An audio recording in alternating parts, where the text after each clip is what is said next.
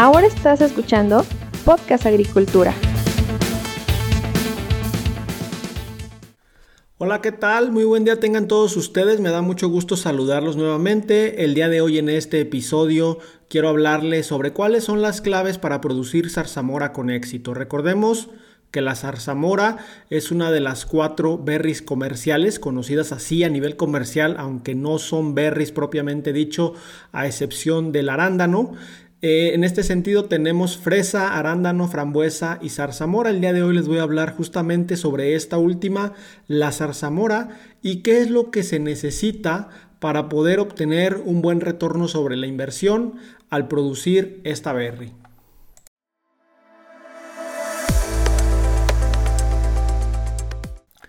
Lo primero que debemos de tener en cuenta es que la zarzamora es un cultivo semiperenne, lo llamo así porque la parte aérea de la planta solo nos va a durar una temporada o un ciclo de producción y la parte radicular esa es la que se va a mantener en campo durante varios ciclos productivos.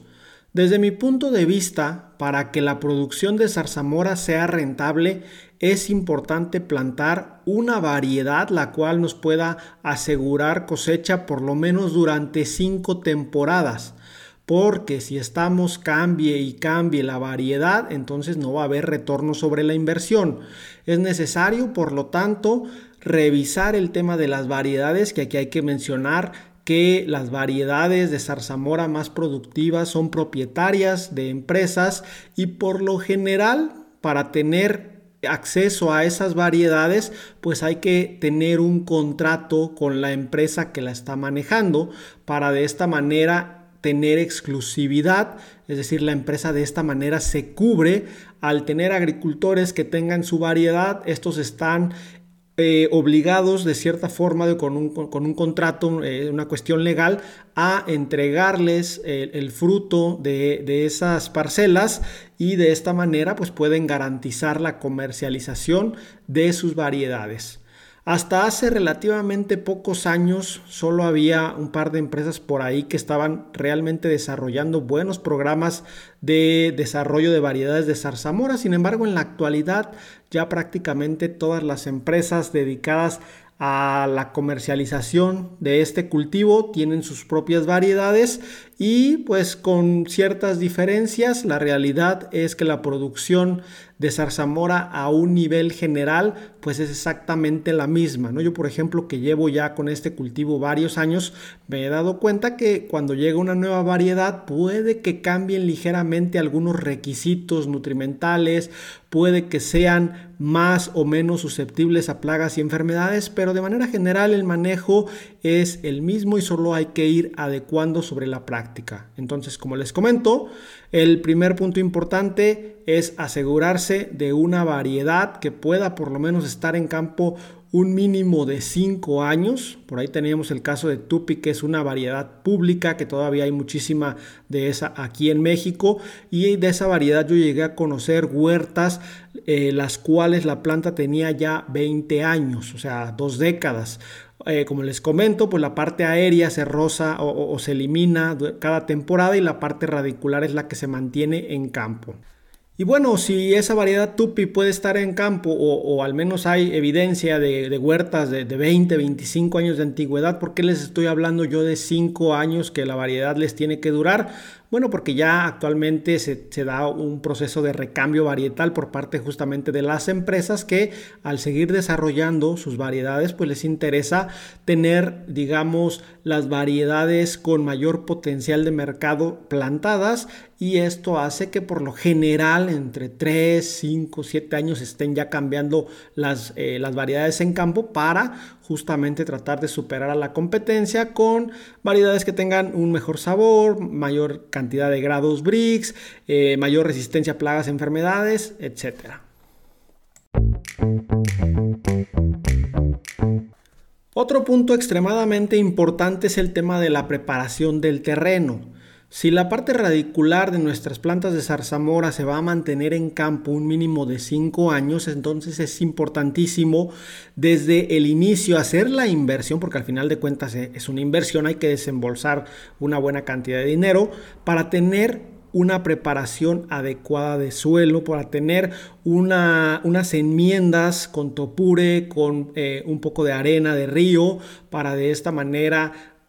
tener un buen suelo con un equilibrio entre que pueda retener agua pero que también mantenga espacio poroso y de esta manera poder construir las camas que la planta de zarzamora necesita. Por lo general se planta a 2,40 entre camas y entre planta y planta lo más normal es que se plante alrededor de 90 centímetros un metro, aunque incluso algunas, algunas empresas plantan sus variedades a 30 centímetros o a 60 centímetros. La realidad es que no se necesitan plantar tan cercanas, pero estas plantas deben de estar colocadas en una buena cama de cultivo. Y como les digo, bueno, al final de cuentas quien no hace esta inversión los primeros dos años fácilmente puede obtener un buen resultado, pero después de eso el suelo se desgasta al no haberse enmendado correctamente y más si no se lleva una fertilización adecuada podemos tener excesos, es decir, que algún elemento eh, mineral esté bloqueado en el suelo, podemos tener también ciertas deficiencias y esto pues poco a poco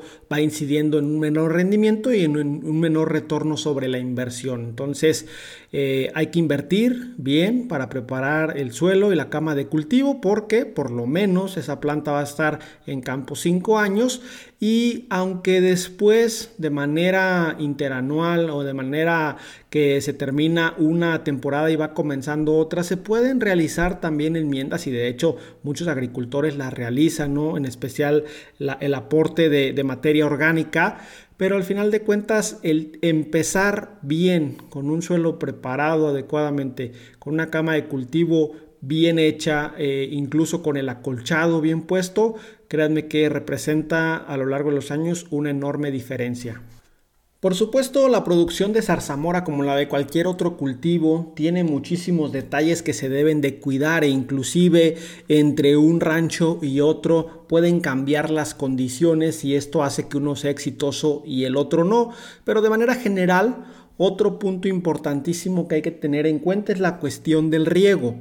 Cuando yo llegué aquí a Los Reyes, Michoacán, era normal encontrar las parcelas de zarzamora inundadas porque se creía que a la zarzamora le gustaba mucho estar eh, en encharcamientos y poco a poco nos hemos ido dando cuenta de que esto no es así. La realidad es que la raíz de la zarzamora es extremadamente resistente y de un pedacito de raíz que esté viable de ahí vuelven a brotar raíces y vuelve a brotar una planta, pero la realidad es que eh, la falta de oxígeno por estos encharcamientos afectan de manera considerable el rendimiento de la producción y por lo tanto debemos de tener muy en cuenta el tema del riego. Si vamos a tener desequilibrios en el riego, inmediatamente podemos determinar que no vamos a tener una buena producción o al menos no, vamos a desarrollar todo el potencial que podrían tener las nuevas variedades, que por cierto es bastante.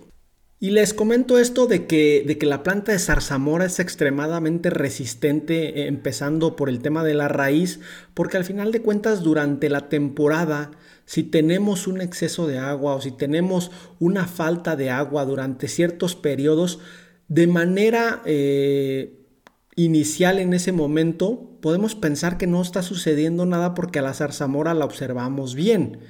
Sin embargo, si estos desequilibrios ocurren durante eh, varias ocasiones a lo largo de la temporada, pronto nos vamos a dar cuenta de que el rendimiento no fue el esperado. ¿Por qué? Porque todos estos desequilibrios terminan por afectar a la producción. Entonces es bien importante tener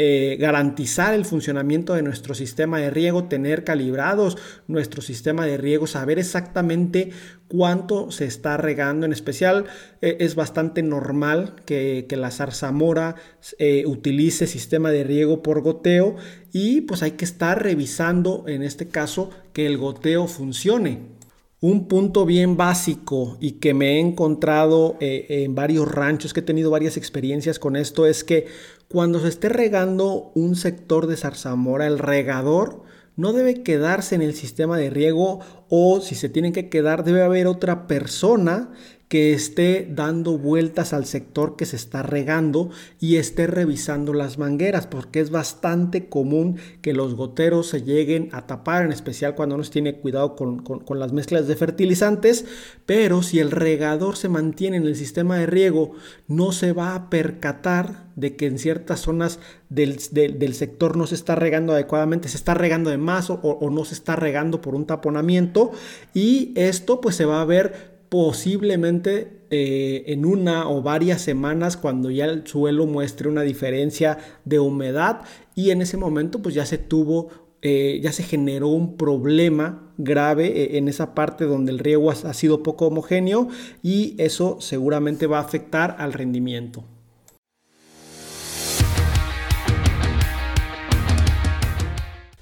Otro punto con el cual hay que tener mucho cuidado es la fertilización. Normalmente las empresas que han desarrollado las variedades tienen los requerimientos específicos para cierta variedad para cada una de las etapas fenológicas. Es decir, estamos hablando de que vamos a tener una fertilizada para lo que es el, estado vegetativo, el estado reproductivo. En el estado reproductivo cuando tenemos la elongación de los cargadores, cuando tenemos la regresión de los cargadores. y bueno, durante todas estas etapas es necesario nosotros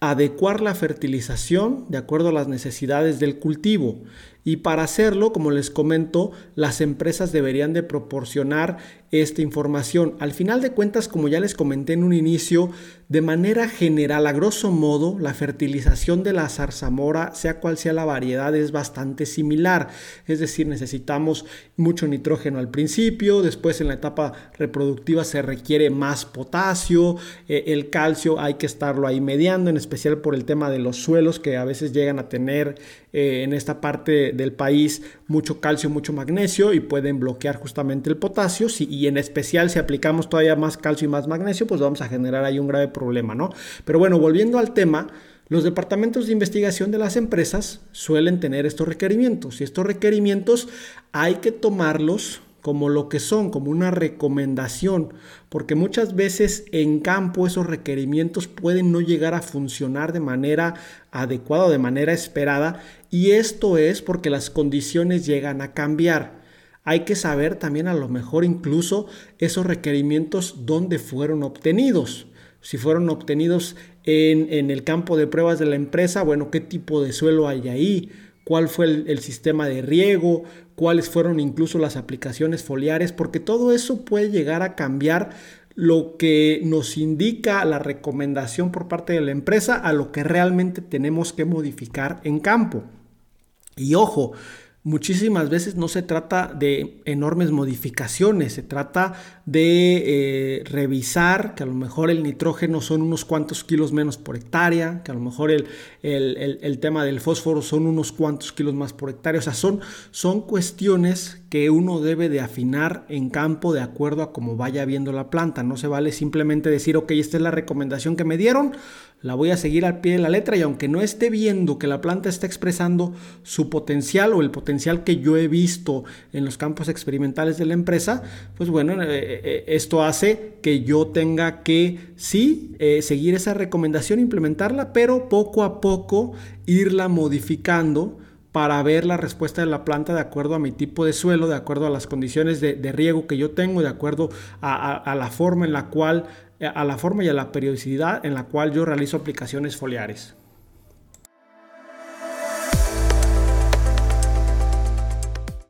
Al final de cuentas, y esto no solo aplica al cultivo de la zarzamora o a las berries, el rendimiento muchas veces está en cuidar los detalles. Solemos hacer bien las cosas generales, pero el tema de los detalles es lo que se nos llega a escapar y en esos detalles es donde se llega a perder cierto rendimiento, cierta productividad, que al final de cuentas, claro, la productividad en este caso expresada como rendimiento es uno de los dos factores que eh, puede representar un buen retorno sobre la inversión. El otro, por supuesto, es el tema de los precios. En este momento que les estoy comentando esto, el precio de la frambuesa, el precio de la zarzamora es bajo es bajo a comparación de otros momentos de la temporada y es bajo de manera, digamos, general, porque ya si nos vamos específicamente, hay ciertas empresas del sector que logran mantener sus precios relativamente más altos que el promedio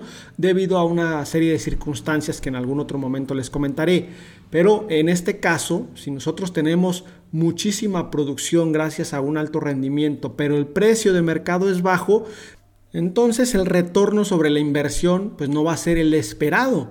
Inclusive en algunas ocasiones me ha tocado ver casos donde un productor quizá no tenga demasiada producción o no la esperada, pero al tocarle una temporada de precios altos eso lo puede ayudar a recuperarse. Por supuesto, cualquier agricultor lo que busca es un rendimiento elevado combinado con precios elevados y esto sin duda va a dar un enorme retorno sobre la inversión, pero hay muchísimos factores que no están en su poder y que no necesariamente siempre se conjugan. Hasta aquí con lo que les quería comentar el día de hoy. Muchísimas gracias por estar ahí. Recuerden que yo los espero muy pronto con un nuevo episodio aquí en el podcast. Hasta luego. Hemos llegado al final de este episodio. Muchas gracias por escuchar Podcast Agricultura.